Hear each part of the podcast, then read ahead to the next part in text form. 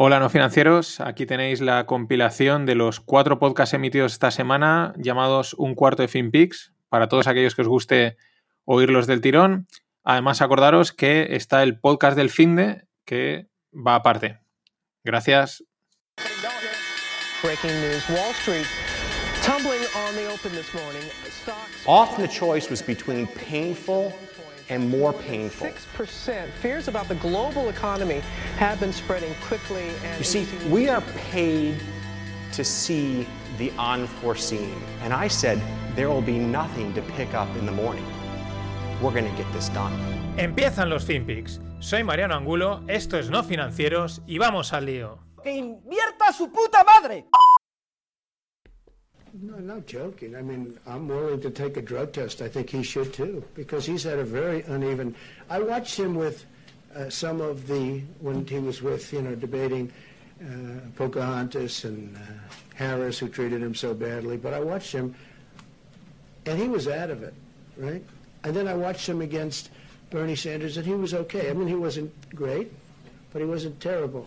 He was okay a far cry from the way he, uh, you know what I'm saying. I mean, if you look at some of those debates, I said there's no way he can continue. He can't continue.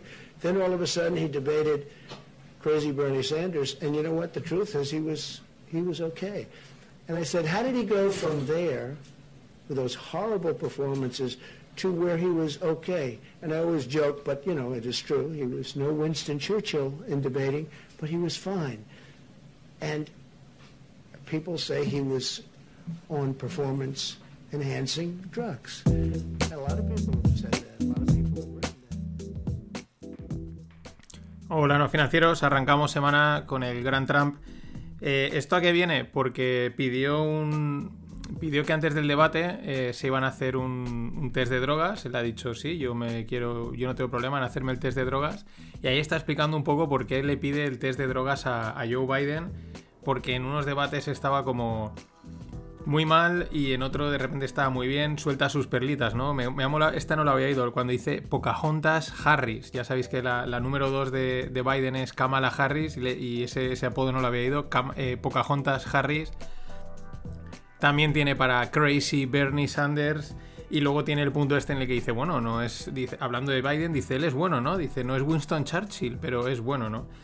En fin, siempre me hace mucha gracia también cuando dice, you know what I'm saying, ¿no? Como, no te voy a explicar más, si ya lo sabéis, ¿no? Y sin embargo, ahora pones la réplica, ¿no? Le preguntan, ahora os voy a poner un corte en el que le preguntan a Joe Biden, pues por esto, y el tío, mm, pues, pues bueno, ahora, ahora lo vemos, ¿no?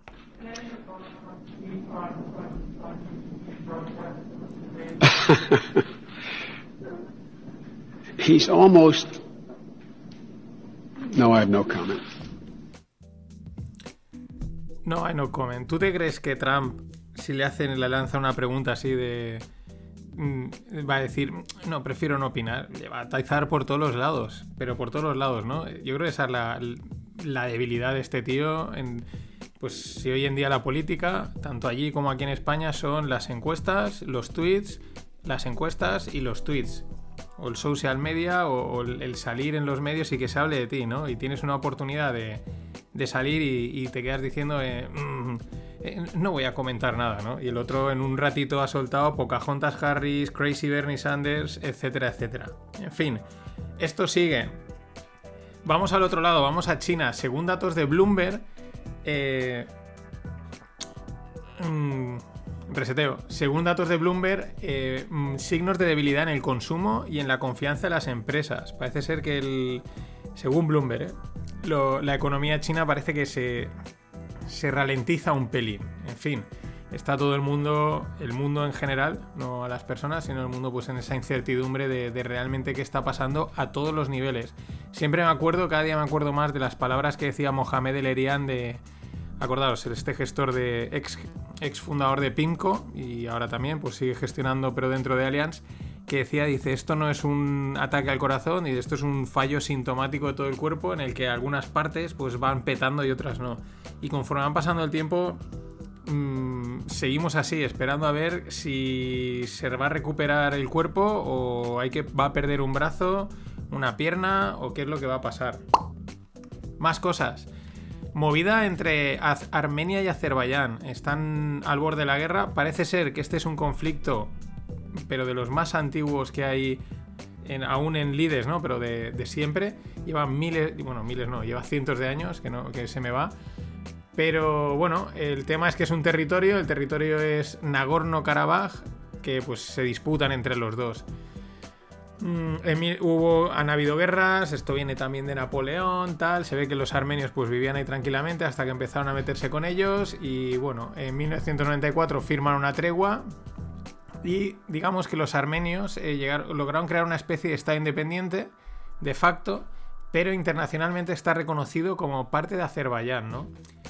Os dejo también en la newsletter un extracto del, del grandísimo foro Foro Coches, que, que, bueno, pues hay mucho troll, mucho de todo, pero también a veces salen cosas interesantes y hace un análisis, pues bueno, el parte de lo que os comento y aquí está también metida Turquía. Turquía apoya a Azerbaiyán, es el primo de Zumosol y bueno, pues como dicen ahí también un poco se ve que los armenios están en, pues eso, son los, los pobres armenios, ¿no? En el sentido de, de ellos, digamos, indefensos. La verdad es que en el artículo que os dejo de la BBC, eh, las declaraciones de ambos presidentes son bastante beligerantes, del pueblo tiene que salir a defender su tierra, tal, no sé qué, en fin.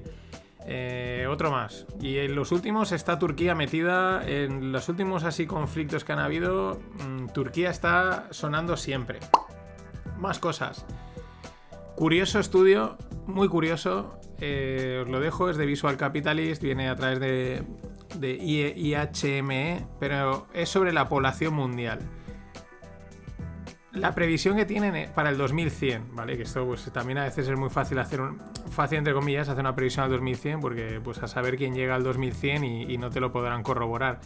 Pero aún así no deja de ser interesante, estarán basados en algunos datos. El tema es que para el 2100 prevén que China pase, o sea, China actualmente tiene 1.400 millones de personas, pues pase a tener la mitad de, de población, que hay una reducción de, de la mitad de la población en China. Que la India se consolide como el primer país más poblado del mundo con, con mil, mil millones de personas. Pero, este es, el- pero el dato interesante es el tercer país, estoy hablando a 2100, que consideran o que estiman que será el segundo país más poblado del mundo, Nigeria, con casi 900 millones de personas ahora actualmente tiene 200 millones, es decir, multiplicaría por 5 en 80 años. Pero es que lo curioso, o sea, lo que aquí no cuadra, es que Nigeria tiene una superficie terrestre que es el doble de la de España.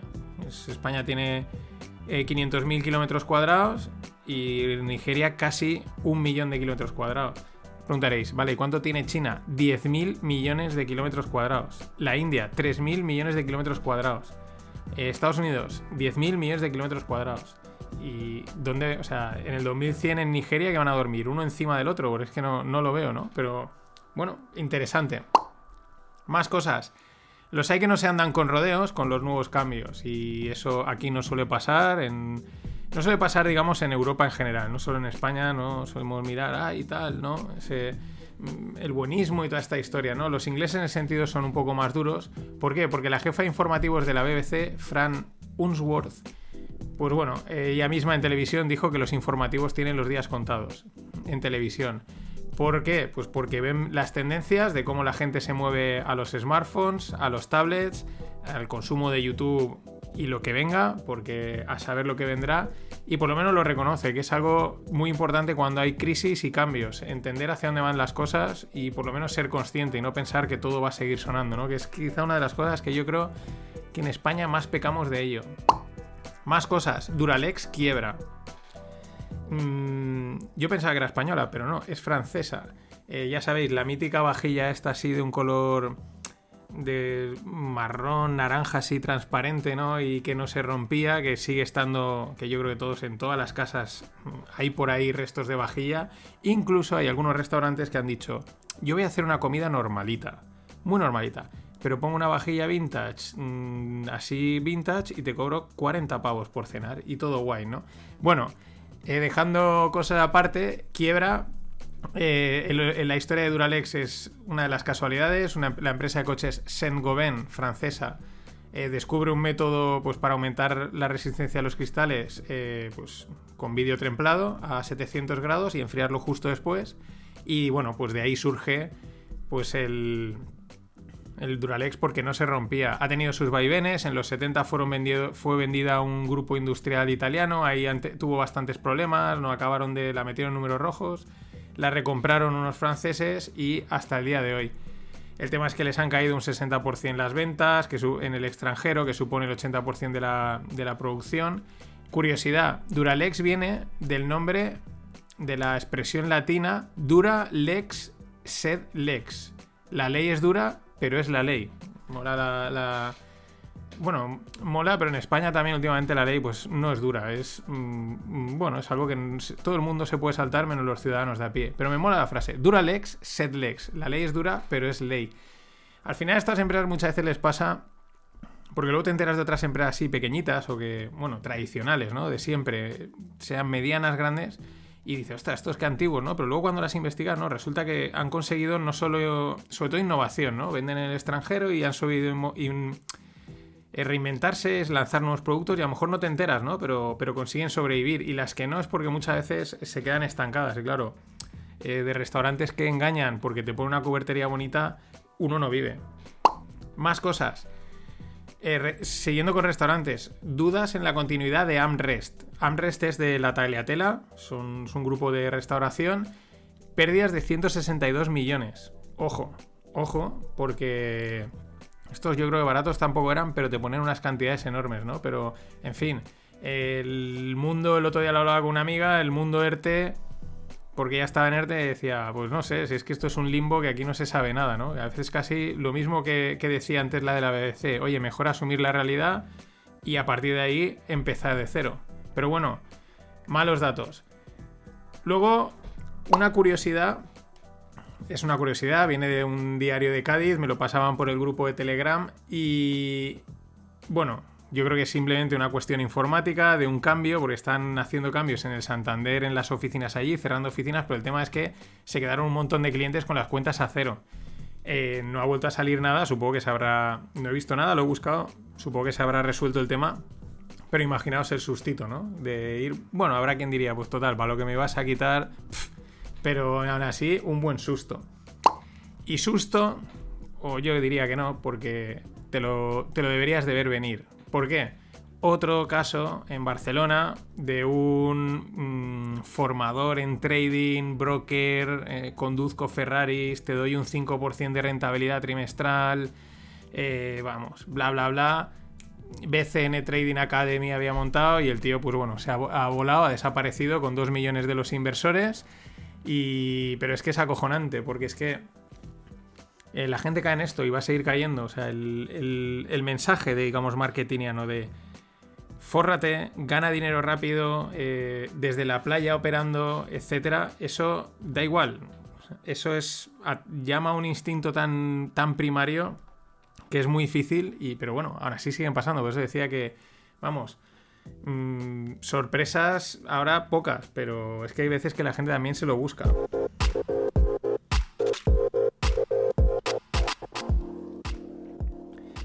Y vamos con startups. Mm, no es una startup, pero bueno, la he metido aquí porque, bueno, porque me apetecía, ¿no? Pero prácticamente Amazon. El tema es que Amazon ha lanzado su plataforma de videojuegos online, ¿no? Su cloud. Para competir con, bueno, con el Stadia de Google o con el xCloud de Microsoft. Eh, su caso se va a llamar Luna. La verdad es que el lanzamiento ha sido como muy. Se ve que es un proyecto que ya llevan en mente, lo han lanzado, pero tampoco le han dado mucho bombo. No sé si es porque igual aún está un poco mm, ahí por madurar, ¿no? Y tiene algunas cosillas. Pero bueno, esta gente, Google, Microsoft, Amazon, pues eh, van a por todo. Van a meterse en todos los sitios y a expandir. Al final son, bueno, cuantos más clientes en distintos segmentos tengas, pues al final luego puedes conectarlos y esas cosas que pasan cuando eres un bicho muy grande. Pero bueno, es interesante también esto de los, de los videojuegos online por el tema también de las videoconsolas. No sé, no, soy, no estoy muy metido en ese mundo, pero hay que ver cómo, les va a afectar, ¿no? Más cosas. En el mundo digital, pues eh, se digitaliza todo y se intenta hacer negocio de todo, lo cual está francamente bien. Oye, luego lo sacas al mercado y si el mercado te lo acepta bien y si no, al hoyo. ¿Por qué lo digo? Porque es una startup americana que se llama CC Bayer y lo venden como eh, Negotiation as a Service, o sea, negociación como servicio. hago un paréntesis. En el mundo startup pues, están el SaaS, ¿no? Que es eh, Software as a Service. ¿Qué quiere decir eso? Que en vez de ser el, software, ¿no? El programa de, informático, tú te compras y lo tienes, pues la suscripción, ¿no? O sea, te estoy pagando y me vas dando el, servicio, ¿no? Y hay varios. Ahora, hay, ahora ya la moda, aparte de las suscripciones, ahora de todo es as a service, ¿no? No sé qué como servicio. Y ahora hemos llegado a la negociación como servicio. Mm, no está mal, porque va enfocado a empresas y al final le dice, oye, tienes que comprar software, tienes que negociar contratos de alquiler, negociar contratos de lo que sea, pues ellos se encargan de, de hacerlo, ¿no? De esa pelea tan, tan poco agradable y sobre todo que te consume tanto tiempo poco productivo, ¿no? De, pues bueno, esas negociaciones, ¿no? Para ahorrar dinero, para, para conseguir precios, mm, pues no regalados, pero por lo menos que no te la intenten pegar, ¿no? Eh, lo dicho, todo se intenta digitalizar y está muy bien porque tú lo lanzas al mercado y que funciona, lo petas, que no, pues al hoyo. Más, rondas. Ronda mm, de 400.000 para Oroi. ¿Qué hace Oroi? Hace realidad virtual. Pero realidad virtual, bueno, toda la realidad virtual está chula, pero aquí el, objetivo está chulísimo, porque la idea es eh, ayudar a las personas mayores que tienen problemas propios y limitaciones. Y entonces con la realidad virtual les ayudan a qué? A hacer viajes, a visitar museos, a tener experiencias que no pueden tener porque por temas de movilidad o lo que sea, pues no pueden viajar, no pueden ir, no lo van a poder hacer y oye, eh, te pones el casquito y por lo menos pues tienes una experiencia viajando y aparte se ve que también pues ayuda bastante, claro, a, a desarrollos cognitivos y cosas de estas. O sea, muy muy chulo. Hay cosas realmente eh, que molan un huevo. Más, Atribus, ronda de 500.000. ¿Qué hacen estos? Pues monitorizar redes sociales. Simplemente van monitorizando las conversaciones en las diferentes redes sociales, pues para ver que es una cosa que las empresas eh, pagan, porque claro, al final eh, tienen. Hay múltiples redes sociales, ya no son las típicas. Está Twitter, Facebook, eh, Instagram, pero es que tienes también ahora TikTok, tienes Twitch y otras tantas que van saliendo, ¿no? Eso es, pues bueno, que te lo monitoricen, que te digan si están hablando de ti, cómo están hablando y de ahí puedas sacar datos, es algo por lo que las empresas lógicamente están dispuestas a pagar. Y estos tienen bastantes clientes bastante potentes. Y por último, ronda de 1,7 millones, ahí queda, para Conecta Therapeutics. ¿Qué hacen? Es de salud, como intuiréis por el nombre, y lo que hacen es, tienen un tratamiento contra el síndrome de X frágil, de el SXF, es como se le conoce. Es un trastorno, yo no tenía ni idea, literalmente. Es un trastorno genético hereditario que causa discapacidad intelectual y, problema, y problemas emocionales y sociales. Por lo que he leído así rápido, eh, también tiene algunas mejoras en temas de autismo y tal. Pero vamos, no lo había ido tampoco nunca, porque normalmente los síndromes tienen el nombre del que los descubrió y aquí es síndrome de X o X frágil. Y ya por último, en el mundo blockchain, blockchain, cripto, bitcoin, etc. Pues bueno, bitcoin sí que funciona y es bastante lógico que funcione cripto o similares en países con economías pues no reguladas y monedas flojas, ¿vale? Eh, países en vías de desarrollo, eh, subdesarrollados, etcétera. ¿Por qué lo digo? Pues porque bueno, en- se calcula que en Nigeria eh, mensualmente se mueven unos 200 millones de Bitcoin en concepto de, pues, en actividad económica, ¿no? Sobre todo para, para hacer transferencias al extranjero, porque, bueno, pues es un país que tiene unas limitaciones, eh, un sistema bancario corrupto, cosas de estas, y cuando te llega un proyecto de estos, que simplemente lo que hace es facilitar todo eso, ya no entramos en temas de seguridad de la transacción, que también, pero sobre todo facilitar esas transacciones y permitirlas, pues claro, ganan mucho adepto. De hecho, ojo, no os olvidéis, África, el continente africano es uno de los países en los que el pago por móvil está más desarrollado. Incluso con móviles de estos de los que teníamos hace ya no sé ni cuántos años, ellos allí pagan, porque mm, bueno, pues mm, es que el dinero es al final es una red de información más allá de, de lo que a veces mm, pensamos. Y luego, pues eh, podríamos hablar de stand-up comedy o de las narrativas muchas veces de blockchain bit y sobre todo de Bitcoin, ¿no? ¿Por qué lo digo? Porque Coindesk, que es una publicación que.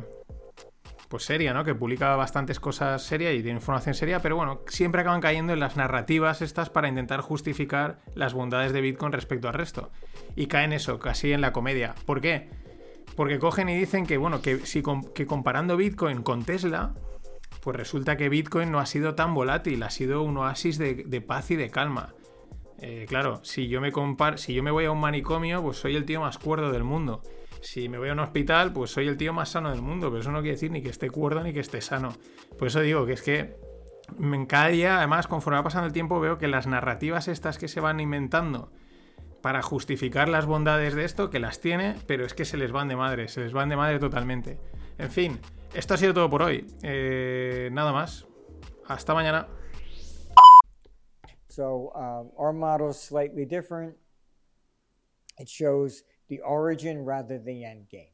So this is what Socrates is forecasting that uh, there is clearly a risk of rising sun, you know, civil unrest. And then unfortunately, it also is warning about international war. And that comes into play with these people that are trying to uh, create this great reset they can't create a great reset without also subjugating Russia and China. And that's just not going to happen. Hola no financieros, este era nuestro amigo Martin Armstrong, ya sabéis que es un tío que tiene un software que se llama Sócrates en el que predice cosas, es polémico, está un poco fuera de todo, pero bueno, siempre es interesante oír este tipo de opiniones sobre todo porque esta es una entrevista de hace un par de semanas, os la dejo en la newsletter completa, son unos 10 minutos, en el que le preguntan que cómo fue capaz de predecir que iban a haber, eh, ahí dice civil unrest, es decir, eh, disturbios en las calles, ¿no? Y él lo que dice es, es bastante interesante porque dice, nosotros no hacemos como, o sea, nosotros, dice, no estamos traqueando, no registrando el movimiento en redes sociales para ver cuándo la gente va a coger y va a empezar a, lanzar ladrillos, ¿no? Dice, eso lo hace el gobierno, eso es una cosa que se encarga el gobierno porque les interesa por seguridad. Dice, nosotros vamos a un paso más allá para ver el origen y las consecuencias. Entonces dice que ahí, pues ya lo comenté en abril por ahí, que él predecía, él decía que iban a haber altercados, los han habido y siguen habiendo en Estados Unidos. Claro, porque es lógico. Eh, cuando a la gente la dejas sin trabajo, sin ingresos, pues es modo supervivencia. No tengo para comer, no tengo para vivir, nervios, tensión y pues te lanzas a la calle. Eh, más cosas que hice, ahí menciona, es ya más conspiranoico, asusta más, pero bueno, tampoco eh, lo de International War, ¿no? Guerra internacional, la verdad es que esperemos que no, esperemos que se equivoque y o si es, pues que sea una guerra tecnológica del siglo XXI, pero es verdad que bueno, tenemos ahí Armenia y Azerbaiyán, Turquía con Grecia, creo que también estaban, eh, la frontera de India con Pakistán. Y lo que, os he dicho, siempre, no sabes hasta qué punto, pues ahora este tipo de conflictos llaman más la atención por la situación internacional o, bueno, pues mira, ya estaban ahí, simplemente ahora se les, se les saca en portada. También es muy interesante lo que menciona esto del gran reset. Esto yo lo he visto por ahí, eh, nadie ha explicado exactamente, o yo no he encontrado nada exactamente que digan qué es el Gran Reset, es otra teoría conspiranoica de que, bueno, de que todo esto que se está montando con el coronavirus es para facilitar un cambio en la economía, un modelo, por lo que yo deduzco, eh, pues más verde, sostenible, bla, bla, bla. Es decir, fundamentado en académicos pos, eh, posmodernistas, neomarxistas de, de las universidades, que eh, nadie quiere hablar de comunismo, pero eso no quiere decir que haya muerto. Entonces, esto es una cosa que también comenta Jordan Peterson en sus podcasts. Y bueno, pues desde los ámbitos académicos, pues es muy fácil hablar de utopías, que es lo que menciona aquí Martin Armstrong, y de cosas idílicas y bonitas. Y bueno, pues lo que él dice, dice, esto no, no pasa, ¿no? O sea, no, no pasa así porque alguien lo diga, sino pues yo creo que las cosas suceden un poco por, por evolución, por avance. Al final, pues eh, somos más somos más verdes que hace 5 años y dentro de 10 seremos más verdes que ahora por una cuestión de evolución, de tecnología, de que, de que también la tecnología lo permite y entre otras cosas, ¿no? Pero lo curioso ya es el final cuando, claro, te hablan del gran reset, el COVID este ha salido desde China, te crees que ellos están montando ahí un... La parafernalia está para tomar el mundo, ¿no? Y ahora esta te dice que el gran reset este eh, no, no cuenta con China y con Rusia y que eso no va a pasar, ¿no? Y dices, bueno, espera, esto ya me descuadra el esquema conspiranoico que me había montado. En fin, Siempre, yo creo que todas estas conspiranoias, eh, eh, conspiraciones, sin caer en lo absurdo de, la reunión de Colón y tal, pero tienen siempre algún punto interesante, ¿no? Siempre tienen un punto y sobre todo te hacen un poco pensar, ¿no? Y salir un poco de lo, habitual. Bueno, me comentaban en el Telegram, oye, ¿te vas a quedar a ver el, el, debate de, de Trump y Biden? Pues mm, en un principio he dicho que no, pero ahora me lo estoy pensando, ¿vale? El, debate se produce del, del lunes al... No, perdón, que me he equivocado. Sí, no, del, perdón, que me, me transforma. Me, he ido de día. Del martes al miércoles, en la noche del martes, eh, o sea, en la noche aquí del martes al miércoles, que es allí pues de noche en Estados Unidos, es el debate, el ansiado debate entre Trump y Biden. Bueno, el propio Trump dice que Biden pues tiene, pues eso, tiene, no sé, son 40 50 años de experiencia en política, domina mucho los debates y que él solo tiene cuatro. Y bueno, pues el tema es que es lo curioso es que el que va a estar sentado con palomitas viéndolo va a ser China, porque parece ser que, pues bueno, va a ser un tema bastante candente. Una cosa interesante que he visto y que me he dado cuenta en las últimas semanas es que, así como en las anteriores elecciones, en la prensa, por lo menos aquí, por ejemplo en España, ¿no? Pues era todos los periodistas odiaban a Trump y simplemente pues escribían artículos diciendo que Trump iba a perder porque ellos no les gustaba Trump. Luego Trump ganó, ¿no? Ahora en esta en esta tanda estoy notando ya como que se da por hecho que va a ganar Trump, ya no se escriben artículos. Y sin embargo, en Twitter, algunas cuentas americanas que sigo de, gente que, era, que, apoyaba a Trump, ¿no? Mm, totalmente, gente no, no rednecks. Los rednecks en, en, en Estados Unidos son la gente de pueblo, o sea, de ahí de, de los Ozarks y cosas así. No, no. Gente, pues eso, eh, gestos de fondos y tal. Y ya he visto más de uno que, están retirándole el apoyo a Trump. Así que, ojo, vamos a ver, porque el debate va a ser bastante clave. Yo creo que va a ser divertido. Y, a ver, ¿eh? Igual hasta puede que Biden tenga hasta opciones. Yo creo que las tiene, ¿no? Más cosas. La inflación en Alemania eh, cae al menos 0,4% cuando el estimado era el menos 0,1%. ¡Boom! Boom, la inflación. La inflación ya sabéis que es el aumento de los precios, es un cálculo teórico, eh, bueno, da para debate, ¿no? La inflación, porque yo cada día soy más escéptico en todos los aspectos. O sea, es decir, hay inflación, pero se utiliza mucho para intentar convencer a la gente y la gente yo creo que, déjame inflación y déjame tomar unas cañas. Pero bueno, es muy interesante, ¿no? Porque esto a, la gente que, eh, vaticina el apocalipsis fiat, pues es un palo. Y luego también vuelve a demostrar las planificaciones económicas que hacen los estados o los bancos centrales, pues que fallan más que una escopeta de feria, ¿no? Porque en teoría, pues todo lo que hacen es para intentar generar inflación y ¡boom! una caída de la inflación. Tú planificas la economía y, luego la gente en la calle hace otra cosa, porque esto es así. Más cosas. Eh, Nicola Trax, ya sabéis que la semana pasada os, os, contaba que el CEO se hacía a un lado.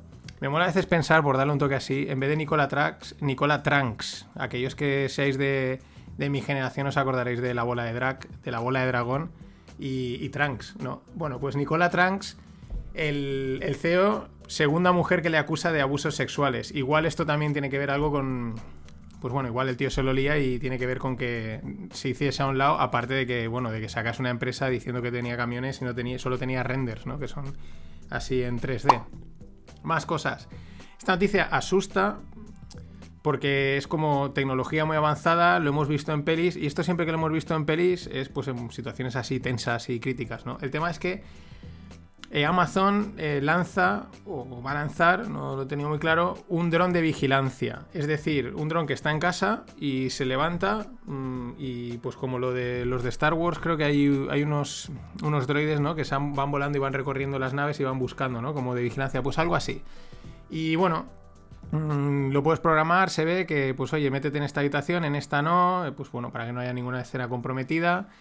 Y bueno, eh, parece ser que es una propuesta. A mí esto me parece que esto siempre es un éxito de ventas porque es tecnología super chuli con la sensación de seguridad y de control, ¿no? Que eso nos encanta. Con lo cual es un éxito de ventas, aunque pueda ser terrorífico que en una casa hay una cosa dando vueltas controlando, ¿no? Eh, porque, porque puede asustar o quizás porque simplemente no estamos acostumbrados a eso. Pero yo creo que esto es algo que, que va a llegar, ¿no? Aparte sí que es verdad que intimida mucho más que a lo mejor una cámara, ¿no? Una cosa se está moviendo y ahí dices, uy, a ver lo que lleva. Y luego os pongo también en la newsletter una, infografía que tuitea Antonio Aspas, súper interesante, que ya os conté algo, no sé, la semana pasada o la anterior, sobre la importancia de los intangibles en la valoración de empresas. El, de las empresas que saben que son todas las más importantes, pues prácticamente el 70% de la valoración, es decir, de lo que vale la empresa, de lo que se considera que vale, se asocia a los intangibles. ¿Qué son los intangibles? Cosas como la marca. O sea, ¿qué vale la marca Apple? ¿Qué vale la marca Nike? ¿Qué vale la marca pues McDonald's, ¿no? Como, marca en sí. Es algo muy difícil, eso es... De hecho, yo creo que no tiene valoración en realidad. Se intenta valorar, pero, pero es muy complicado. Pero, marca la importancia, ¿no? La importancia del, de la marca de los intangibles pueden haber otros, porque la confianza, la seguridad, etcétera. Y luego también al final, pues eh, eh, yo lo conecto mucho con lo que os comentaba la semana pasada de, de estas tendencias en las redes sociales de, de que de repente sale una noticia y como la gente tiene muy accesible invertir, pues corre, corre, que esto va a subir a comprar, ¿no? Y pues mm, la gente no va a comprar en Therapeutic Robotics, pero en un McDonald's o cosas que conozcan sí que van a comprar, ¿no? Más cosas. Esto también lo comenté hace poco. Los dividendos. Dividendos fake, ¿no? Dividendos falsos, pero son dividendos. Los cobras. ¿De quién? Del Santander. Un clásico de esto. Eh, ¿Qué van a hacer? Pues van a hacer una ampliación de capital enorme. Es decir, pues si la empresa tiene no sé cuántas acciones, pues van a emitir más acciones, con lo cual los accionistas pierden porcentaje, ¿no? Tienen que hacer hueco a nuevos accionistas, entra dinero y con ese dinero van a pagar el dividendo. Es decir, el dividendo en teoría viene de, de los beneficios. Pero bueno, pues estas, estas prácticas las hacen muchos y el Santander es un habitual en hacer cosas, para seguir pagando dividendo, hacer cosas raras. Es acojonante. Luego la acción está como está y media España, igual que con Telefónica, invertidos. Eh, pero bueno, por lo menos Ana Patricia, Ana Patricia Botín, como se suele decir en inglés, lo traduzco directamente, pone el dinero, o sea, pone... No, pone el dinero donde pone la boca, o algo así es. Bueno, el tema es que ella ha invertido mucho en el propio Santander de su propio patrimonio y lleva una caída espectacular, ¿no? Eso por lo menos no se lo podemos negar, que, que si se ha dedicado a comprar acciones de su propia empresa, pues oye, eh, oye, que te estás jugando también tu patrimonio y eso no está nada mal, el skin in the game que se le llama. Y hablando de, de, marca, no, hablando de banca española, supongo que os habéis enterado, salió la, la sentencia de la Audiencia Nacional que absuelve a los 34 acusados por la salida a bolsa de Bankia. Todo el mundo se echa las manos a la cabeza y tal, pero claro, es que si los meten a los 34 en la cárcel, detrás tiene que ir la CNMV, el Banco de España y todos los reguladores financieros, porque aprobaron esa salida, aprobaron emitiendo eh, informes que ponían que la información aportada era amplia y certera.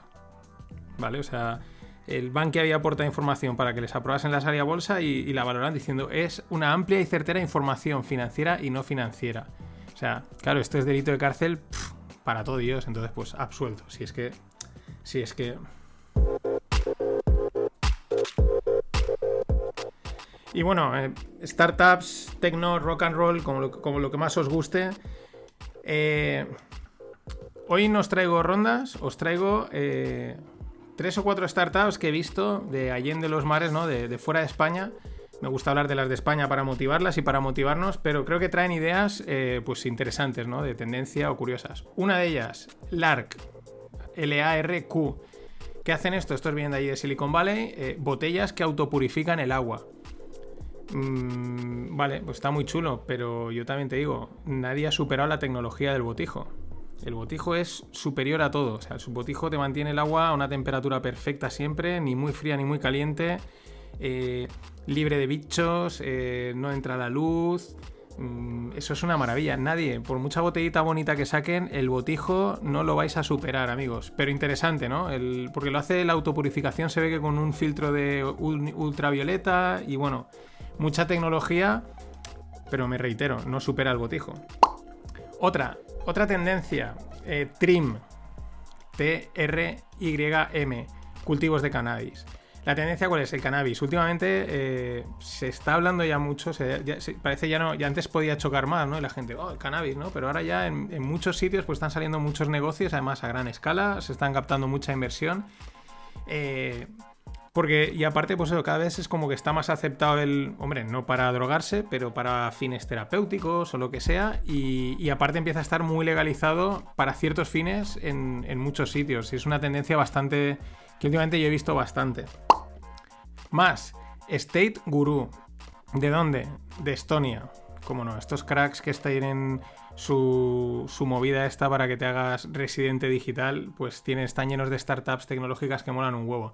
Esta State Guru, como bien dice el nombre, va de real estate, de inmobiliaria. Mm, por lo que he entendido, porque a veces es un poco complicado tal. Claro, o lo haces o no acabas de entender, es inversión inmobiliaria colectiva. Mm, Pero ahí más o menos te la pintan un poco de altos vuelos, ¿no? O sea, tú puedes invertir a partir de 50 euros. La gracia aquí es que no es estilo Hausers, no sé si la conoceréis, que era pues una empresa que compraba edificios o pisos los alquil y los reformaba, los ponía en alquiler y tú podías invertir, ¿no? Como que está centralizado, no. Aquí por lo que he entendido es que yo imaginaos, pues por eso es lo de State Guru, ¿no? Y dicen, buscamos gurús del real estate. Imaginaos que yo andando por. Yo soy un crack de la inmobiliaria y digo, ostras, yo tengo mucha visión para, para los edificios, para. Pues eso, eh, eh, terrenos o lo que sea, ¿no? Y digo, ostras, pues aquí esto es un negocio, esto me parece perfecto. Este edificio que está aquí en el centro de Valencia lo reformo, pero no tengo el dinero, necesito 4 o 5 millones de euros. Y ahí lo que te dicen es, qué pena que, seas un gurú y no sepas, no, no puedas eh, desarrollar ese proyecto, ¿no? Entonces lanzas ahí tu crowdfunding, la gente te mete pasta de toda Europa y lo puedes desarrollar. Eh, parece bastante serio. Empezaron, ya están en Finlandia, también se ve que está en Alemania, han crecido muy rápido. Y bueno, pues eh, para los gurús del real estate, que yo conozco a alguno que esto le mola muchísimo. Y luego los nichos llevados al extremo. Este es un tuit de Nacho Ormeño, que es el, es el CEO actual de Startup Explorer aquí en Valencia, pero me hizo gracia. Dice, él se preguntaba, acabo de ver una, una app de citas para, para eh, propietarios de Tesla y dice, sí, acabo de ver una app de citas para propietarios de Tesla. Bueno, este es el toque más divertido, pero sí, nicho. Ponemos a gente de Tesla con gente de Tesla en contacto para que liguen. De esto, lo que quieras. Y por último, ya dando paso a la parte de blockchain, pero también es la parte de startups, porque es una ronda, pero también tiene que ver con la tendencia, es Bitpanda, que es un, bueno, es uno de los exchanges. Exchanges es donde se intercambian criptomonedas. Uno de los exchanges muy conocidos y hacer una ronda nada más y nada menos de 52 millones. Está entrando mucha pasta ahí. Pero claro, esto es una de las cosas que a veces la gente plantea. Dice, vale, si esto es descentralizado y alguien mete dinero, mm, tendrá que centralizarse los beneficios. Y ahí a veces hay un poquito de, de polémica. Más cosas. Una historia en primera persona, ¿vale? Os voy a poneros en situación. Imagínate que dices, bueno, estoy aquí en España o donde estéis, porque sé que también estáis allá en el otro lado del charco. Y dices, voy a montar una startup de, pa- de pagos electrónicos, ¿no? Pues, para facilitar el pago con el móvil, con tarjetas, lo que sea, muy fácil, vas, pagas, pam. Oye, esto empieza a funcionar, esto tira, esto va muy bien pues, joder, cómo molaría también eh, saltar a Francia, Alemania, ¿no? O a los países que tengas alrededor. Voy a hablar de Europa por- porque, para empezar por fácil, ¿no? Porque tenemos, digamos, un marco europeo, mismo euro, pero aún así es entendible que en cada país tendrás que adaptarte a la legislación de ese país, al sistema bancario de ese país, aunque estés dentro de Europa, ¿no? Esto ya empieza a complicarlo, ¿no? Tengo que crear un equipo para cada país. Y, pero imagínate lo consigues y dices, bueno, y ahora, y si quiero ir a todos los países del mundo, ostras, tengo que crear un equipo de compliance, que son los que cumplen con las reglas de, en cada país. Si hay 200 países en el mundo, pues, pues eso, 200 equipos, son costes, ¿no? Uf, se está haciendo eh, montaña arriba, ¿no? Cuesta arriba. Pues claro, y si hay una moneda que directamente no tengo que tributar yo como empresa en ningún país porque la puedo mover de cualquier lado a cualquier lado, pues vale. Por eso Jack Dorsey, el CEO de Twitter, el fundador de Square, que es una, es una aplicación de pagos que está bastante bien, el tío dice que Bitcoin y blockchain son el futuro de Twitter y también un poco de Internet. Claro, yo también, si tengo mi startup de, de pagos, yo quiero una moneda que no tenga que montar 200 equipos en cada país, que la pueda mover de un lado al otro del mundo y luego ya en cada país, cada usuario que se apañe de tributarla. También por otro lado, decir que Bitcoin y blockchain es el futuro. Bueno, Bitcoin no tengo más dudas, pero blockchain, pues mm, yo más que blockchain ya empiezo a decir tecnologías descentralizadas. Tampoco es. Tampoco gran cosa. Y bueno, pero hay quien se cree todas estas narrativas tan happy eh, que, bueno, pues veremos si se dan o no. Y bueno, unido a una mala gestión del riesgo, pues cogen y tienen su empresa, como se llama, MicroStrategy, y el CEO de MicroStrategy pues ha decidido que con todas, que claro, leyendo todas estas narrativas de que el dólar se hunde, el oro se va también a la mierda, pues él ha cogido y el 90% del balance de su empresa lo ha metido en Bitcoin. Esto es una auténtica locura. Ya no porque sea Bitcoin, es que aunque lo metiese en Apple o en el Santander. O sea, es una locura meter el 90% de, de unos activos en un sitio. O sea, es, luego vienen los lloros y las. Y exacto, las quiebras. Y por último, un pasito más para Ethereum 2.0. Ethereum está ahí, que tenía que haber sacado ya la versión 2.0. Ya os digo yo que en. Bueno, os aclaro que como salen tantas cosas, lo he dicho varias veces, pues lo que hago es simplemente voy siguiendo un poco todo lo que va pasando, enterándome, porque las tecnologías estas cambian tan rápido que te aprendes una cosa y en dos días te la han, te la, ya te la han pasado, ¿no? O sea, ya, ya ha obsoleta. Y mejor esperar a que las cosas se consoliden y ver tendencias. Pero bueno, Ethereum pues llevaba anunciando que el Ethereum 2.0, que tiene una serie de cambios tecnológicos que en teoría le permiten escalar y le permiten una serie de cosas, va con mucho retraso y parece que ahora lanzan una testnet, una red de pruebas llamada Spadina, que pues parece ser que alumbrará Ethereum 2.0. No lo sabemos. Las cosas, las cosas de Palacio van despacio. Nada más, gracias por estar ahí. Mañana os cuento el Trump Biden de hoy. I, um, I will talk about who won the debate, who lost the debate, but I can tell you one thing for sure: the American people lost tonight because that was horrific. You just took the words out of my mouth. Um, you used some high minded language. I'm just going to say it like it is. That was a shit show. And, you know, we're on cable. We can say that. Apologies for being um, maybe a little bit crude, but that is really the, the phrase that I'm getting, more, uh, you know, from people on both sides of the aisle on text. And I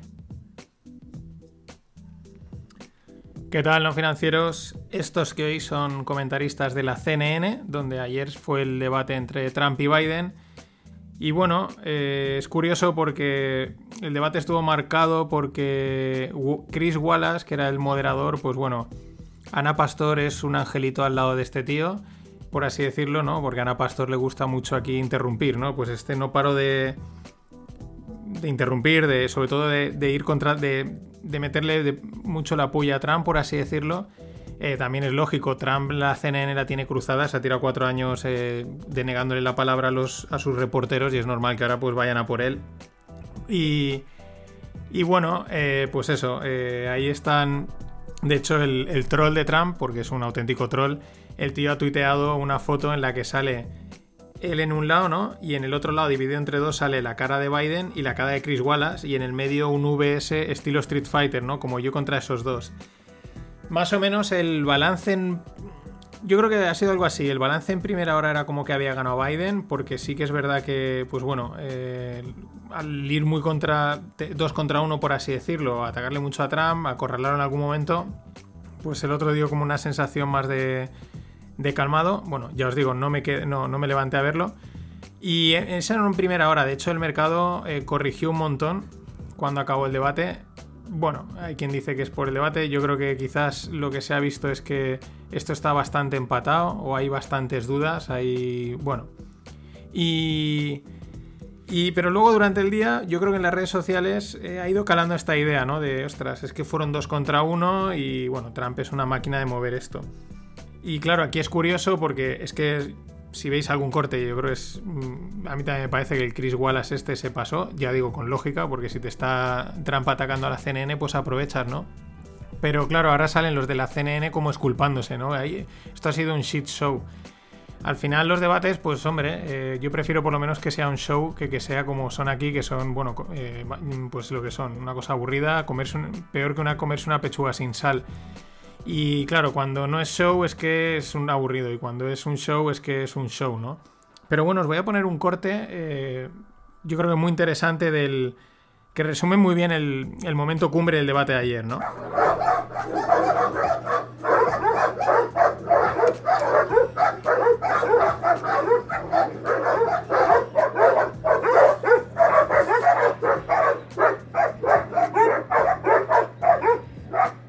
Ahora Trump se lo deja claro. En fin, porque fue así, fue mm, hablando tres a la vez, eh, yo más, tú más, yo menos, yo, yo más, el otro, etcétera. Hubiera un momento, el momento clave que todo el mundo ha sacado es en el que Chris Wallace le dice que esto es una jugarreta también muy típica que hacen, hacen muchos medios de comunicación y políticos, ¿no? Le dice, eh, condene a los, supremacistas blancos y diga que paren de unirse al- a la gresca, ¿no? Que es como un poco, si no lo condenas es que estás a favor de ellos, ¿no? Y le aprieta ahí, pero Trump es muy listo. Y Trump en vez de caer y, condenarlo, dice, yo hago lo que tú digas, pero... Y el tío lanza un mensaje y dice, yo le digo a la gente que esté en casa, que, que no hagan nada y tal, pero no cae en la trampa de, arrodillarse, ¿no? Porque esto es una jugada que, que pasa mucho habitualmente en, en política, ya lo digo, es como condena esto, ¿no? Y, el de enfrente si lo condena, que le meten una tesitura porque es un tema complicado, eh, vale, lo has condenado, parece que has quedado bien, pero realmente lo que te ha rendido frente al, ataque, ¿no? Y eso Trump ahí no cae. Eh, lo digo porque eso en este país la izquierda lo sabe aprovechar muy bien y la derecha no se entera nunca, o sea, nunca, ¿no? Nunca. Y en ese mismo momento, pues otro de los momentos clave, justo en ese momento, eh, a Biden se le escapa un antifa, los antifas is just an idea, ¿no? O sea, los antifas son solo una idea y bueno, pues enseguida la gente en Twitter poniendo eh, vídeos de antifascistas pegándole, claro, a, a porrazos con la peña. Luego ya están las teorías conspiranoicas, han rolado ahí unos vídeos de que sale en, la muñeca de Biden sale como, como una especie de, cable y también le sale del, de la solapa y dicen, bueno, pues que si estaba cableado y entonces le estaban pasando antes la información. Hay quien decía que si le estaban chutando algo, en fin, de estas cosas siempre salen que son divertidas. El próximo debate creo que es el 7 de octubre y bueno, pues la Gresca sigue. Yo creo que la cosa, lo que ha demostrado es que está, está bastante empatada en cuanto ya lo decía ayer, creo que hay mucha gente, hay cada vez más gente un poco contraria a Trump, eh, que están cambiando un poco su idea, pero al mismo tiempo miran al, a Biden y dicen, pero si es que este tío, este tío es, mm, joder, está demente, ¿no? O sea, está mayor, está muy mayor, ¿no? Y está ahí ahí. Y otra cosa importante que he visto, que he visto que lo comenta bastante gente, y sería algo bastante anecdótico, curioso, es que eh, Trump, o sea, el presidente de los Estados Unidos puede no aceptar las elecciones. ¿Qué quiere decir? Que simplemente, eh, pues como allí en cada, en cada estado eh, se revisan los votos de una manera y en unos se contabilizan así, en otro así, ¿no? Pues llegado el resultado, él podría decir, yo no lo acepto y hay que revisar votos aquí, votos allá y votos más allá. Pasó algo así con en Florida, ahora me viene a la cabeza, no lo he notado, creo con Bush y Al Gore. Y la otra vez que pasó esto, pero bueno, hasta que uno de los dos dice, vale, mira, reconozco al otro ganador y fuera, ¿no? Y la otra vez que pasó esto, como digamos una especie de empate, ¿no? Y de, oye, pues no lo acepto y que se revise todo, fue en 1876. ¿La historia cuál es? Que desde que son las elecciones, perdón, hasta el 6 de enero, pues se van produciendo todos los recuentos, todas las historias y tal, aunque haya ganado uno, y el 6 de enero es cuando se hace el, el nombramiento oficial, ¿no? Con lo cual, de darse esta posibilidad que parece remota, pero en realidad Trump ya la ha ido trabajando y ha ido diciendo que las elecciones se las van a mañar, etcétera, etcétera, pues estarían ahí como dos o tres meses, eh, digamos, sin presidente y, y a saber. Muy, muy interesante. Más cosas. Han empezado a cotizar eh, hoy eh, Palantir, que es una empresa de, de datos, de Big Data en plan oscuro, ¿no? Como si fuese la CIA de, de cosas de estas, ¿no? De análisis de datos de a lo bestia, porque trabajan también para grandes gobiernos. Y bueno, mm, precio de salida a 7.25 y ha empezado directamente a cotizar a, a 10 y bueno, pues veremos cómo cierra. Lo curioso de esta es que, como ponía un, un tuitero que sigo, que la verdad comenta bastantes cosas de finanzas, que se llama Frank Bascombe, y decía, lo mejor, o sea, en- de lo, único que sabe de Palantir es que es muy buena haciendo lo que hace, que es ocultar datos, pero analizarlos, ¿no? Eso es un poco la evaluación, pero es verdad que es una de las compañías que más expectativas estaba despertando. Bueno, ya veremos.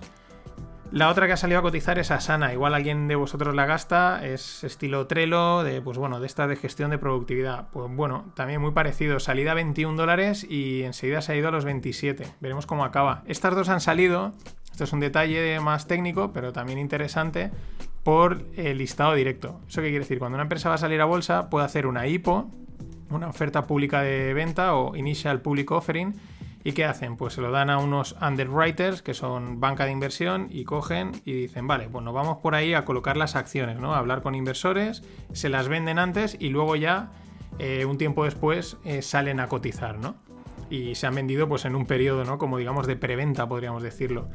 En este caso no, en este caso han sido el listado directo. Ellos ya como eran startups y ya habían levantado dinero, pues directamente lo que han hecho ha sido cumplir con los requisitos, listarlas y han salido a cotizar directamente.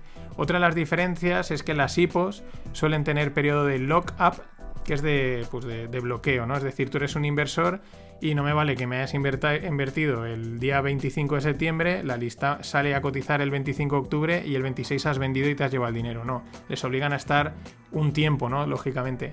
Eso en las IPOs, en las ofertas públicas, lo tradicional. En los listados directos no, tal y como salen, se pueden vender.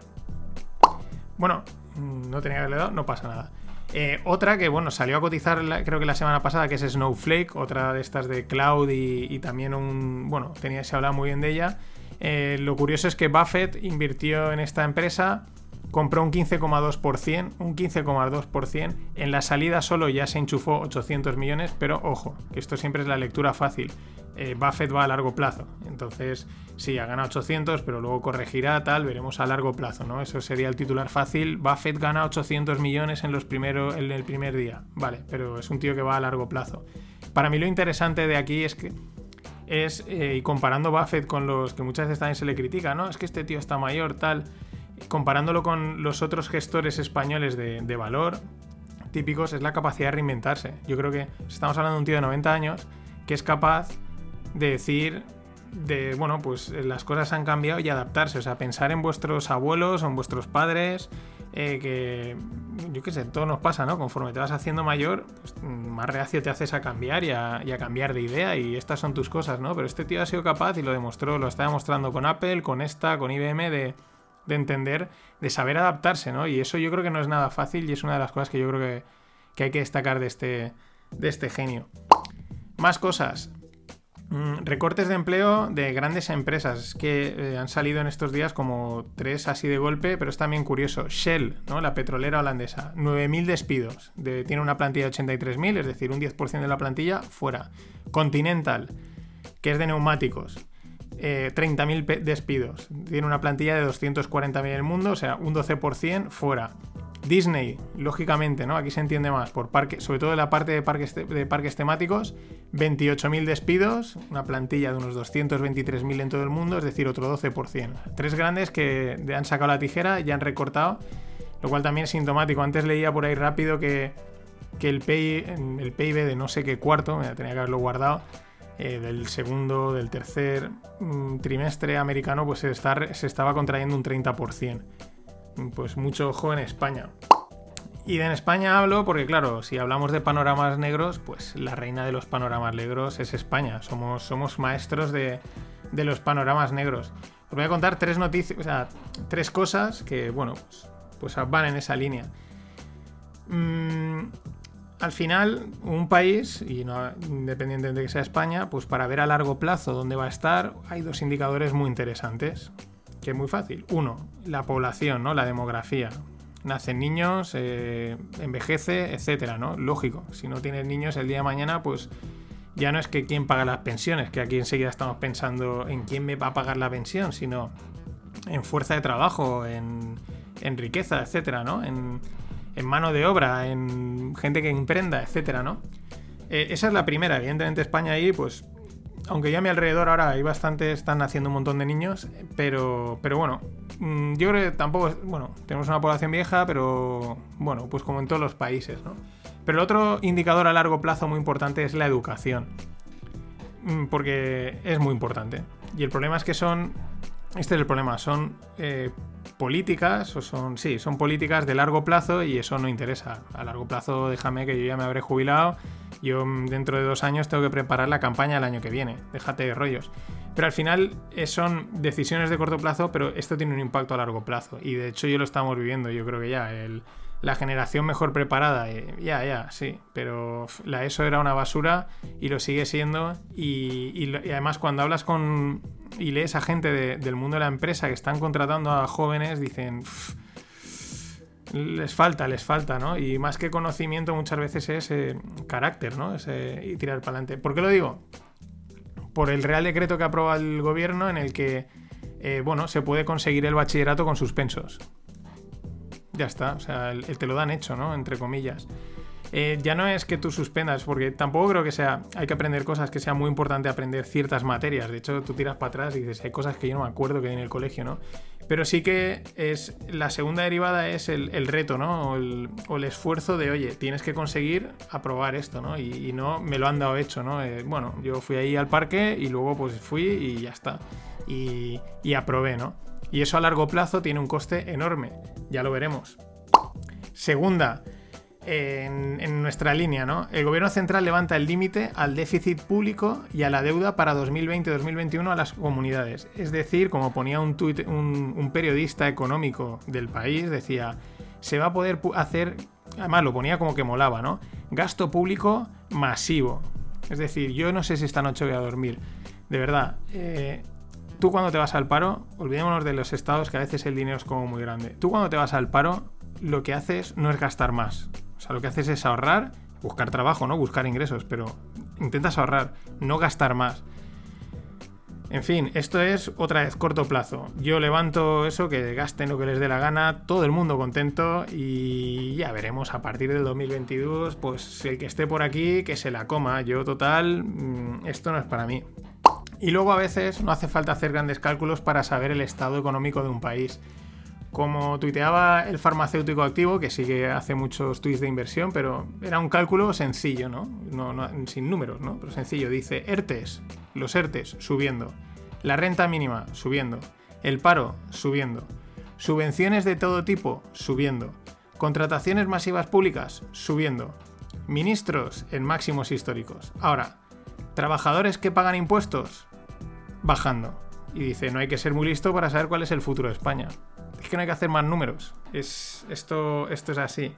Y bueno, para cerrar la parte así española, pero con un toquecito un poco más divertido, eh, resulta que la CNMC, la Comisión Nacional del Mercado de Valores, considera que Amazon es un operador postal. Y le hace cumplir, ahora pues tiene un mes y pico para cumplir con la, con la legislación y ser como un operador postal, porque al final hace entrega, paquetería, etcétera. Pues bueno, una curiosidad. No creo que Amazon tenga muchos problemas en cumplir con esto. Y vamos con las startups, ronditas. Ronda para una PropTech, es decir, inmobiliaria en el mundo digital, que se llama Wolo con V, 250.000 euros. Bueno, se dedican a, facilitar la experiencia a la hora de aquella gente que quiere alquilar casas y todo esto. Otra ronda para, y esta es súper curiosa, 3 millones de euros para Mjoy. ¿Y qué se dedica a Mjoy? Me es un poco complicado, pero o sea, es una aplicación que tiene audios, ¿no? Es para las mujeres. Y entonces va sobre el, cuidado sexual de las mujeres. Sobre todo se ve que, por lo que he leído, también va- vale para todas las mujeres, pero también va enfocado pues transgénero, homosexuales, bisexuales y tal, pero creo que también mm, heterosexuales también, ¿no? Y, y bueno, pues se ve que bueno, pues ya sabemos que el, el- mundo de la mujer es un mundo muy complejo, para los hombres extremadamente no, no, no llegamos ni a entender. Y se ve que, bueno, pues que son audios de moti- no motivación barata, sino pues que ayudan a entenderse, a. Yo qué sé, no lo sé. Es que es una cosa que luego para que digan que es que los hombres y las mujeres somos iguales. Esto, tú, esta misma aplicación la sacas para hombres y cero descargas. Pero bueno, parece que ser que tiene bastante tirón, porque 3 millones de ronda es bastante. Ha entrado JM Ventures, que es uno de los, gra- de los grandes y, y de calidad de España. Y aparte hay otra por ahí por el mundo que también lo están petando. Y se ve que, bueno, yo, lógica, tiene, tiene su mercado, tiene su mercado, ¿no? Y luego 6,5 millones de ronda para Carnovo. Es una startup de Barcelona que es un comparador de coches. Ya os lo he comentado en otras rondas de Europa y tal, pero el tema de los coches de segunda mano y los artículos de segunda mano y evidentemente los asociado a ello los comparadores, pues tiene un tirón bastante, bastante importante. Y ahora os voy a hablar, nada, para cerrar de Dave Pornoy. Os voy a poner un audio y os sonará enseguida. 15%, 17, 25%. Everyone's giving me percents. We're up 106. What's run run? LCA on mo- I'm telling you, Bueno, este es el de la entrada que, de hoy, del, podcast de hoy. Y este tío se ha hecho famoso en Twitter porque, bueno, tiene una empresa de apuestas y hace bolsa. Entonces hace- ha empezado a hacer vídeos en los que pues sale así, ¿no? Delante del ordenador y diciendo, ah, yo compro acciones y esto está subiendo, qué fácil, esto sube. Y no ves, esto a mí me gusta, pum, y le doy a mi martillo verde y sube, jaja, y esto, ¿no? Y yo decía, este tío tonto no es, ¿no? O sea, parecía. mm, Gente del mundo de la inversión se reía. Es verdad que es un poco el espíritu este Robin Hood y un poco también los ha alentado, pero. Pero el tío de tonto no tiene un pelo. Y le entrevistó Pompiliano, que es un podcaster de- del mundo Bitcoin con muchísimo tirón, pensando que este tío era, era, era pro Bitcoin. Y bueno, lo es, pero dice que Bitcoin es un esquema Ponzi. Esto lo dice este tío Dave Pornoy, que ya digo, de tonto no es.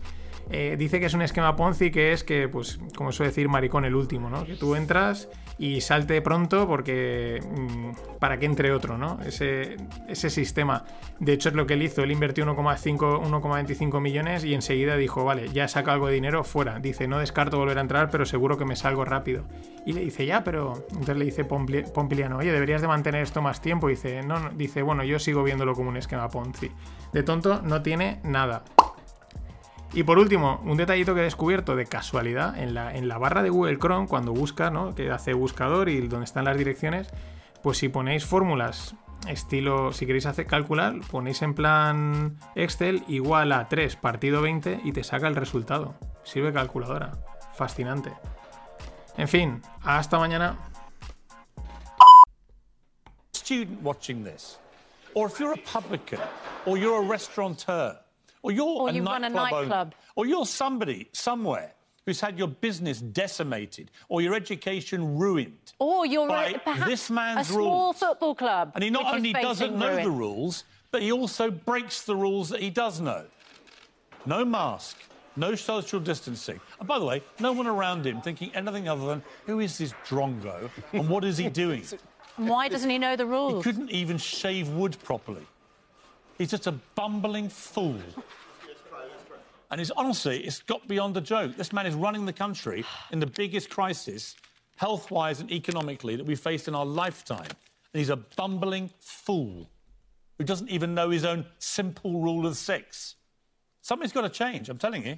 Something has to change. We cannot be in this rudderless position with the captain of the Titanic taking us down. Hmm. We can't. Aquí estamos, no financieros. Esto es, bueno, es la entradilla, bueno, el comienzo de un, telediario en ing- inglés en el que, bueno, pues, mm, bueno, por el idioma, ¿no? Como están hab- hablando en inglés, como- por cierto, cómo mola el acento inglés, ¿no? Tiene, mola bastante. Pues sabemos que está hablando de Boris Johnson, pero si no, si no fuese por el acento inglés, pues mm, quitando que algún detallito diría, pues podría ser aquí en España, podría ser. Bueno, no, si fuese en España sería algo así. Perquè és que està tot molt mal. Està tot molt mal. Molt mal està tot. Muy mal está todo, como se dice aquí en valenciano, ¿no? Está todo muy mal, está todo muy mal. Bueno, era una forma, la verdad, bastante curiosa, pero bueno, creo que al final mm, está todo el mundo desbordado, ¿no? ¿no? No vas a excusar a nadie porque... Pero está todo el mundo diciendo, aquí está pasando cosas, nadie entiende nada y los políticos están todos, ¿no? Pero bueno, vamos al, vamos al lío. Eh, están ahí a tiros en Azerbaiyán y, Armenia y Macron dice que según su, su intel, ¿no? Sus- su inteligencia, pues que hay mercenarios sirios en Azerbaiyán y Estados Unidos lo confirma. Vamos, estos conflictos siempre, los sirios, los afganos y toda esta tropa siempre están, los iraquíes siempre están metidos todos por todos lados y evidentemente Estados Unidos también. Y no sé por qué también Francia también suele mm, estar ahí. La verdad es que tienen bastante potencia. Hablando de Estados Unidos, eh, Moderna, que es una de las farmacéuticas estrella con el coronavirus por el tema de la vacuna, o está desarrollando una, pues dice que la vacuna no va a estar eh, lista hasta el 2021.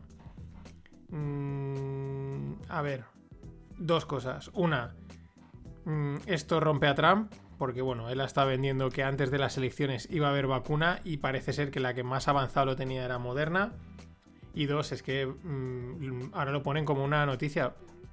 El que quería creer que iba a haber vacuna antes del, 2020, del 2021, o incluso, o sea, nada, en seis meses y tal, pues, eh, pues bueno, sí se, puede, se puede soñar, se puede soñar, pero todos sabíamos que eso no es viable, o las que iban a salir, pues bueno, a saber luego la gente cómo sale, ¿no?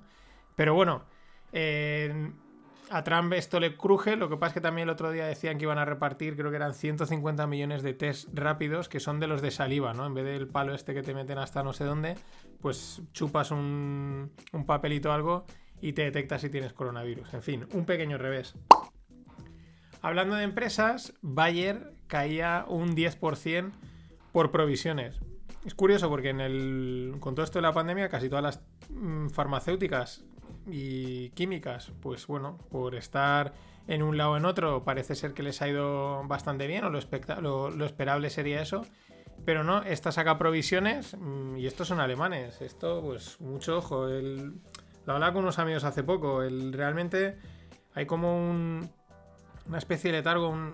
bueno, parece que todo está como sostenido, ¿no? Pero, pero la cosa realmente no funciona, ¿no? Sales a la calle y yo por lo menos noto que hay, menos ruido de coches, hay menos, no sé, mm, hay menos actividad, ¿no? Independientemente, claro, la gente está en casa trabajando, pero, pero se palpa, ¿no? Se palpa.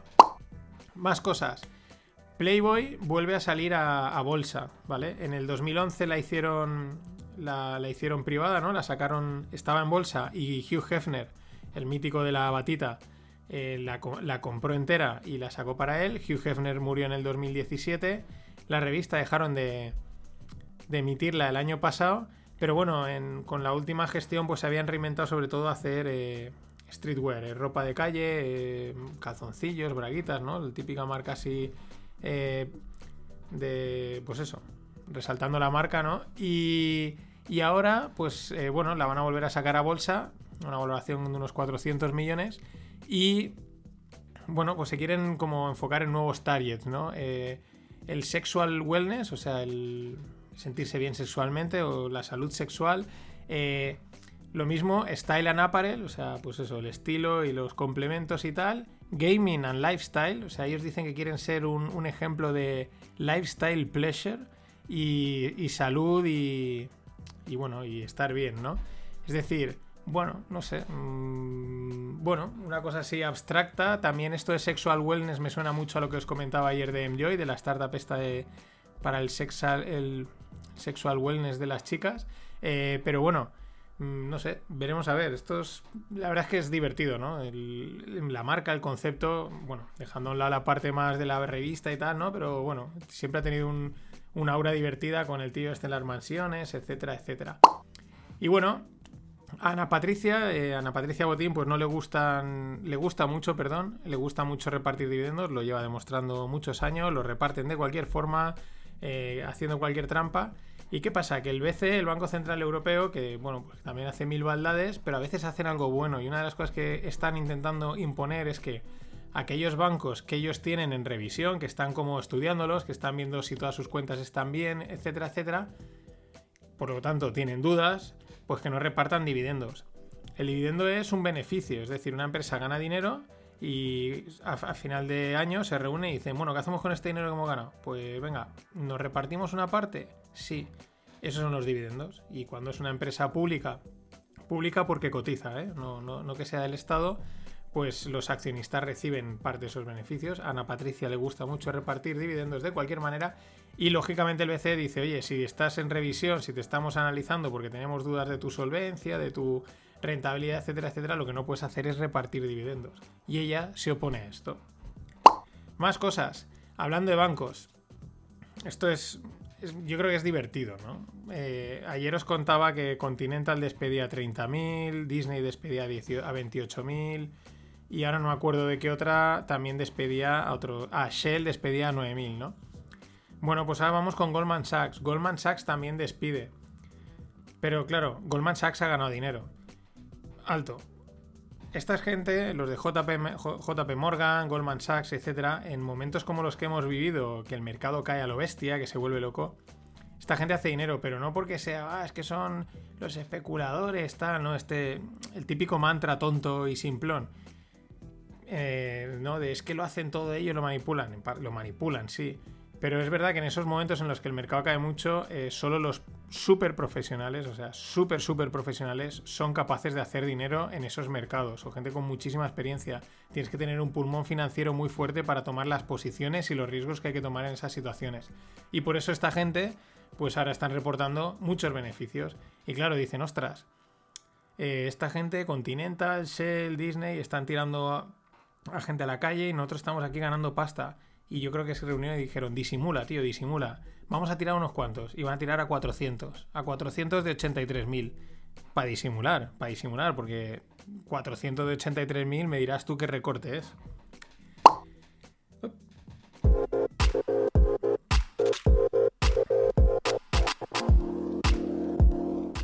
Se me había pasado. Vamos con las startups. Hoy hay bastante startups y de, y de blockchain.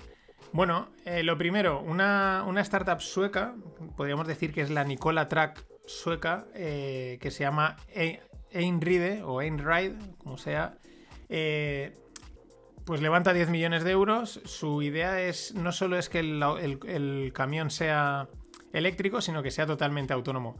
Lo divertido, y lo podéis ver en la newsletter, y si no os lo voy a pintar ahora con mis palabras en vuestra imaginación, es el camión, ¿no? El, diseño del camión, aunque es de color blanco, porque evidentemente mola más, pero es totalmente recuerda al de los Jaguars.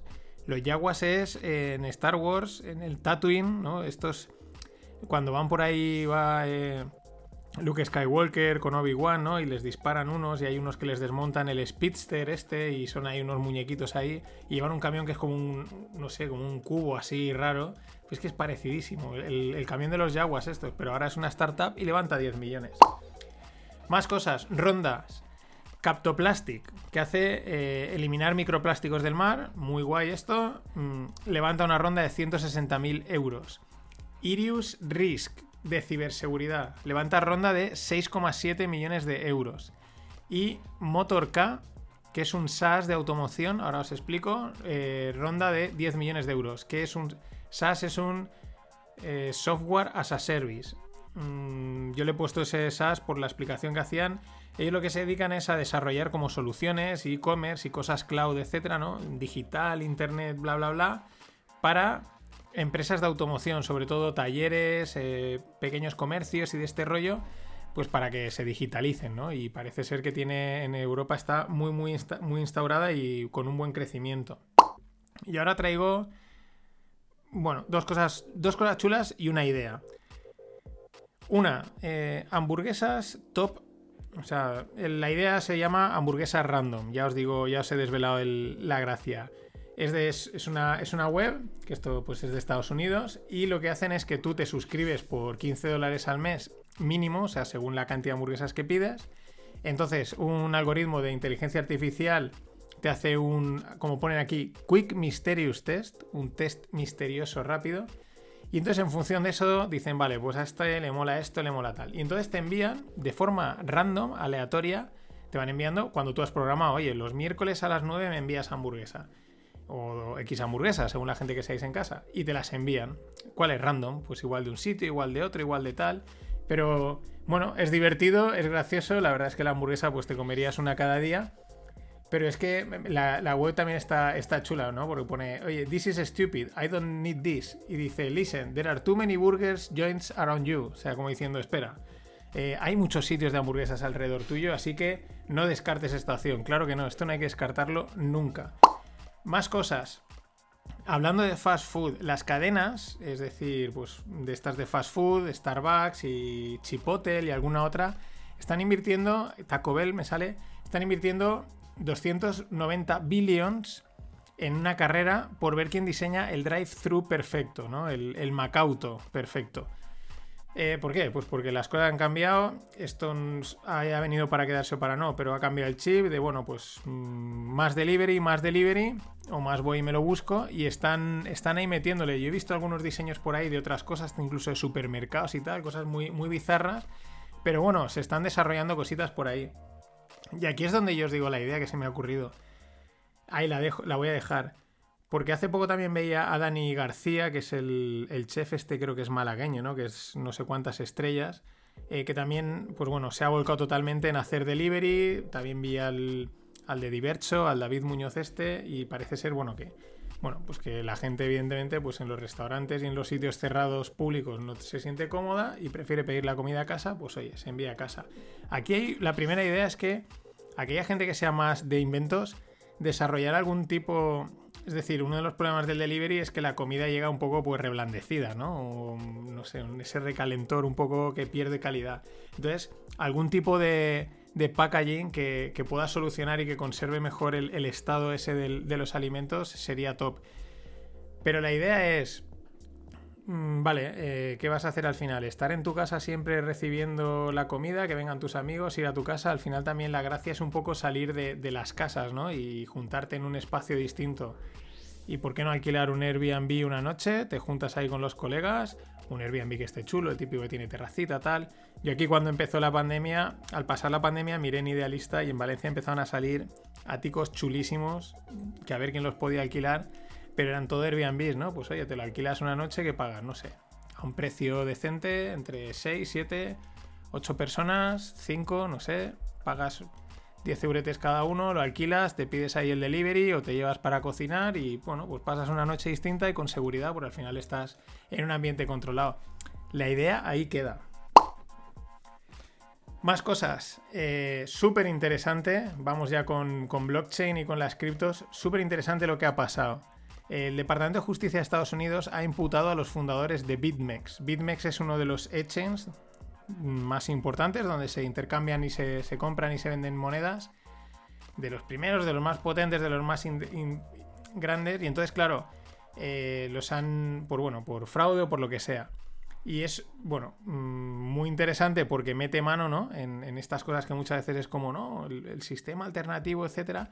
Pero más interesante es un párrafo del, statement que han lanzado, eh, pues el Departamento de Justicia, ¿no? Y dice lo siguiente: los activos digitales son una gran promesa para nuestro mercado de derivados y nuestra economía. Para los Estados Unidos es imperativo ser un líder global en este espacio. Tenemos que detectar la actividad ilegal. Solo pueden salir productos financieros innovadores si hay integridad de mercado. No podemos dejar que los malos actores ganen ventajas sobre otros exchanges que sí cumplen las normas. Súper interesante porque está diciendo que Estados Unidos tiene totalmente controlado eh, toda esta historia, que les interesa, que les parece que son productos innovadores y que quieren defender el mercado. Y que al final muchos de los que de los exchanges y toda esta gente, ¿no? Que las narrativas son, ¿no? Lo alternativo, tal, va a acabar el sistema. Realmente, este párrafo viene a decir que estos están totalmente en el meollo, ¿no? Por así decirlo. Y la convergencia, porque para mí es un gesto de convergencia ¿no? entre los dos sistemas, eh, continúa. Eh, un exchange ha empezado a cotizar en Nasdaq. Es decir, un exchange, ya digo, que en teoría es la alternativa del mundo de las finanzas, está cotizando en el sistema tradicional financiero. En fin, que no pasa nada. Si esto es lo que mola, que eh, uno a otro están aprendiendo los dos sistemas uno de otro y al final convergerán y saldrá un sistema mm, mejor, más abierto y seguro que más divertido. Y yo estaré aquí para contároslo, seguro. Y hablando de, finanzas descentralizadas y de dónde realmente está el money en este sector, los mineros de Ethereum han ganado seis veces más en comisiones que aquellos que estaban minando Bitcoin en el último mes. Ojo, es que es el, boom de DeFi ha sido espectacular. Es ahí donde está, donde está el, negocio de momento, es en, en las comisiones y las comisiones. Bueno, no os olvidéis, estamos en los 500 años de la circunnavegación más importante del planeta, la de Magallanes. Siguen por ahí abajo, siguen aún buscando 500, mm, hace 500 años estaban por ahí abajo, ya muy abajo de Argentina, allí en Tierra de Fuego, pero aún, aún no lo han encontrado, aún no lo han encontrado. Veremos si pasa algo más. Nada más. El domingo hay fin de pod y si nada, nos vemos la semana que viene. Gracias por estar ahí. Always look on the bright side of life. Always look on the light side of life.